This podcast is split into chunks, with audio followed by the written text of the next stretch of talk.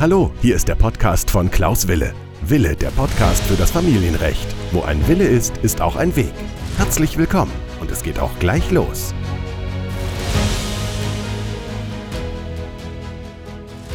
Herzlich willkommen zu meiner neuen Podcast-Folge. Mein Name ist Rechtsanwalt Wille, ich komme aus Köln und ich habe heute eine neue Sonderfolge, nämlich ich habe einen Gast.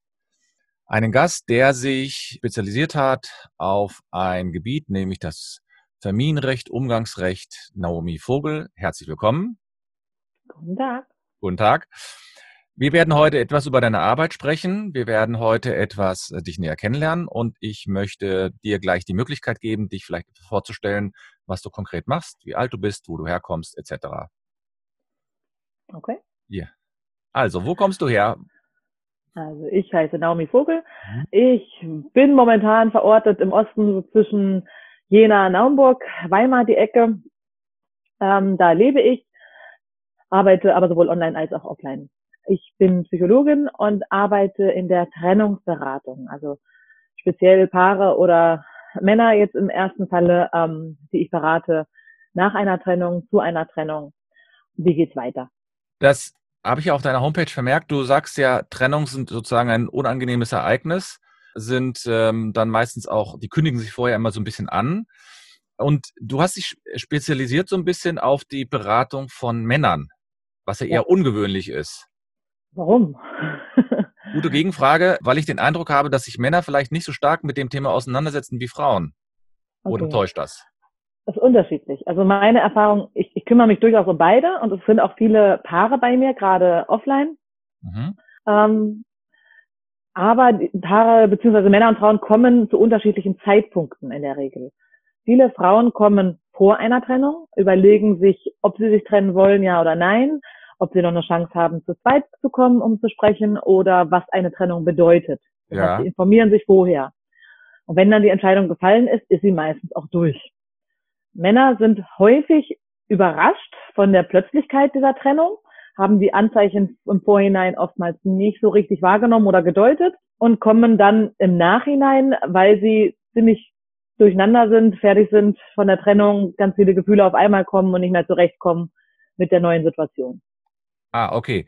Das heißt, deine Beratung bei den Männern setzt dann wirklich erst ein, wenn die Trennung schon vollzogen ist? Meistens, ja. Also Männer kommen tatsächlich meist erst dann. Ah, okay. Hm. Du hast also so wie ich dich kennengelernt habe, du hast ja verschiedene äh, Bereiche, in denen du tätig bist. Du bist ja selbst Psychologin, glaube ich. Ja. Ja. Und, und du bietest nicht nur ähm, sozusagen direkte persönliche Beratung an, sondern du, du gibst ja auch die Möglichkeit, dass man dich online kennenlernt. Genau. Kannst du ein bisschen was dazu sagen? Ähm, also online ist es jetzt eher im Einzel, eine Einzelberatung, weil es ein bisschen leichter ist, als zu dritt im Gespräch zu sein online. Das heißt, da bewegt es sich im Bereich der psychologischen Beratung nach Trennung, um erstmal jemanden zu haben, mit dem man sprechen kann. Beziehungsweise auch so die, einen ähm, kleinen Kurs zu machen, ja. um die ganzen Eckdaten zu erlernen, zu verstehen, was kommt jetzt auf mich zu, was habe ich für Rechte, was habe ich für Pflichten, was kann ich tun und wo habe ich vielleicht auch meine Übungsfelder noch. Weil jeder, jeder hat bestimmte Dinge, die ihm leichter fallen und schwerer fallen. Abhängig auch vom Partner und den Kindern. Okay. Offline ist es häufig auch so, dass die Paare gemeinsam kommen. Ob vor oder nach einer Trennung ist unterschiedlich. Und ähm, man dann eher in Richtung Mediation geht. Also eine Vermittlung, ein Gespräch. Das heißt nicht immer, dass sich die Beziehung, ähm, dass sie die Beziehung retten. Man kann auch eine vernünftige Trennung hinkriegen. Es muss nicht immer im, im Streit enden, das muss aber auch nicht immer in der Trennung enden oder in einer Beziehungsrettung, sondern das kann offene Enden haben. Aber da habe ich oftmals beide gleichzeitig da was leichter ist als jetzt online. Wie, wie, kann ich mir das vorstellen? Also ich bin jetzt, ich bin jetzt ein Mann und meine Frau hat mir vor einer Woche eröffnet, dass sie sich trennt mhm. und sie möchte ausziehen zum Beispiel. Wir haben zwei Kinder und ja, wie läuft das jetzt äh, konkret ab? Was, was für konkrete Schritte mache ich dann bei dir? Komme ich dann hin und du hast dann für mich einen Plan und sagst, pass auf, du musst eins, zwei, drei machen? Oder erarbeitet ihr da was zusammen? Meistens ist es so, dass wenn ein Mann so überraschend von der Trennung erfahren hat, dann sind sie häufig krankgeschrieben vom Hausarzt erstmal ein, zwei Wochen, weil sie auch nicht mehr ganz zurechtkommen, mit den Gedanken viel abgelenkt sind. Das ist eine häufige Situation und kommen zu mir, weil sie erstmal nicht ein- und auswissen. Und in der Regel habe ich dann nicht einen Plan 1, 2, 3, weil das in dem Moment noch nicht aufgenommen werden kann, sondern die kommen erstmal und erzählen erstmal, was ist passiert, wie haben sie es wahrgenommen. Ich kriege erstmal die Geschichte aus seiner Sicht mit und schau mal, wo er Probleme hat. Sind das die völligen Gefühlsüberschwemmungen? Sind das, weil die Frau schon viel weiter ist, weil die sich schon viel länger zu einer Trennung entschieden hat? Ist die, die ist dann meistens nicht mehr ganz so traurig und, und ähm, ja durcheinander, weil die die Entscheidung schon länger getroffen hat. Und äh, dann kommen irgendwann auch diese Schritte, ne, was habe ich denn jetzt überhaupt zur Rechte? Was mache ich denn mit den Kindern? Was sage ich denen? Wie oft darf ich die sehen? Muss ich jetzt ausziehen? Muss die Frau ausziehen? Das sind so Stück für Stück die Fragen, die bringt die Person aber immer mit. Mhm. Ähm, und ich habe keinen festen Plan tatsächlich. Also ich fange einfach erstmal an mit der Person, die da vor mir sitzt, lerne sie ein Stück weit kennen und wir sehen dann Stück für Stück, was ist für diese Person wichtig in der Situation, in der sie gerade ist und was muss geklärt werden. Weil nicht immer ist auch das die Beziehung zur Frau dann sehr freundschaftlich. Manchmal kann das sehr verletzend sein oder was ist einfach schiefgelaufen und ich muss da ansetzen, was ich bekomme. Wenn ich dann also bei dir bin, dann äh, begleitest du mich sozusagen durch die Trennung. Verstehe ich das richtig? Ja, so ein Stück weit. Also ich wäre sozusagen in dem Moment für dich da, als ja. Ansprechpartner für dich. Die Gefühle wir bearbeiten, wie sie halt so kommen und die Fragen auch, um dann auch wieder einen vernünftigen Umgang mit der Frau, mit den Kindern zum Beispiel zu ermöglichen und sich in die neue Situation einzufügen. Genau. Okay, und wenn ich jetzt, jetzt sage ich mal, naja, also Männer sind ja, äh, können ja sogar emotional sein. Äh, hast du bestimmt ja. schon erlebt, ne? Ja, ja. Ähm, Männer können ja sogar dann auch äh, weinen, wütend sein, etc. Ja. Wie gehst du, also was, was gibst du denen dann an die Hand? Also ich stelle mir das sehr schwierig vor, wenn du da sitzt und dann heult jemand und ähm, erzählt ihm, wie schlecht das Leben gerade ist, wie schlimm die Frau ist und alle Frauen sind dann blöd. Mhm. Ähm, tatsächlich relativ häufig. Ja. Ja, ist für mich eine relativ normale Situation. Gefühle sind völlig in Ordnung. Sie sind in dem Moment angemessen, sie sind angebracht. Den Menschen geht es nicht gut, die sind traurig, die sind durcheinander, die sind wütend. Da spielen ganz, ganz viele Gefühle eine Rolle, die völlig adäquat an dieser Situation da sind. Ne, die sind normal und angemessen und wenn es denen jetzt völlig egal wäre, diese Trennung, wären sie erstens nicht bei mir und zweitens, was sagt das über die Beziehung aus? ja. ja dann war die ihnen nicht sehr wichtig. Ah. Von daher sind Gefühle völlig okay und ja, manchmal dürfen Männer da auch durchaus hören, dass es völlig okay ist und dass da Raum dafür da ist. Okay. Okay, ganz normal. Was sind denn die ersten Schritte, die ich dann bei dir mache? Also ich sitze dann dort, ich erzähle dann, wie schlimm das Leben ist oder mhm. wie, wie schlecht es mir geht. Was ist dann der erste Schritt, den man dann, den du dir dann das kommt drauf an, was, was, was dabei ist. Ne? Was kommt mit? Ist die Frau noch da? Dann geht es vielleicht darum, wie geht's weiter? Ist die Frau bereits ausgezogen? Dann geht es oftmals darum, kann ich meine Kinder sehen oder müssen die Kinder bei ihr sein oder bei wem leben die überhaupt? Das ist ganz individuell, was die Person mitbringt. Ersten Schritte sind meistens überhaupt erstmal ankommen, Geschichte erzählen, Gefühle akzeptieren, so wie sie sind, um dann zu gucken, okay, was ist das nächste, was ist das nächste dran? Meistens gebe ich denen mit, dass sie sich noch eine weitere Vertrauensperson suchen, eventuell wieder einen Freundeskreis aufbauen, wenn man immer nur gemeinsame Freunde hatte mhm. und die sich jetzt nicht entscheiden wollen oder so. Dann stehen viele relativ einsam da.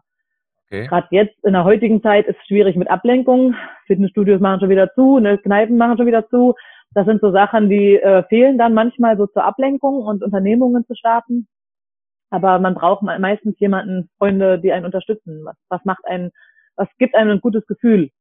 Mhm, okay. Und das ist oft hilfreich. Ja, da fange ich an. Jetzt, das ist ja sozusagen die persönliche Beratung, die man wahrscheinlich bei dir vor Ort macht oder du, du dann dich mit den Leuten triffst. Jetzt ist ja, ja sind wir ja gerade in der Corona-Zeit. Ja. Ähm, und da heißt es ja, dass wir den, den Kontakt, äh, ich sag mal, einschränken sollen, bis ähm, auf Null reduzieren am besten. Ja, und jetzt frage ich mich natürlich, wie läuft dann so eine Online-Beratung? Oder ich habe gesehen, du hast ja. da verschiedene Module, die du da anbietest.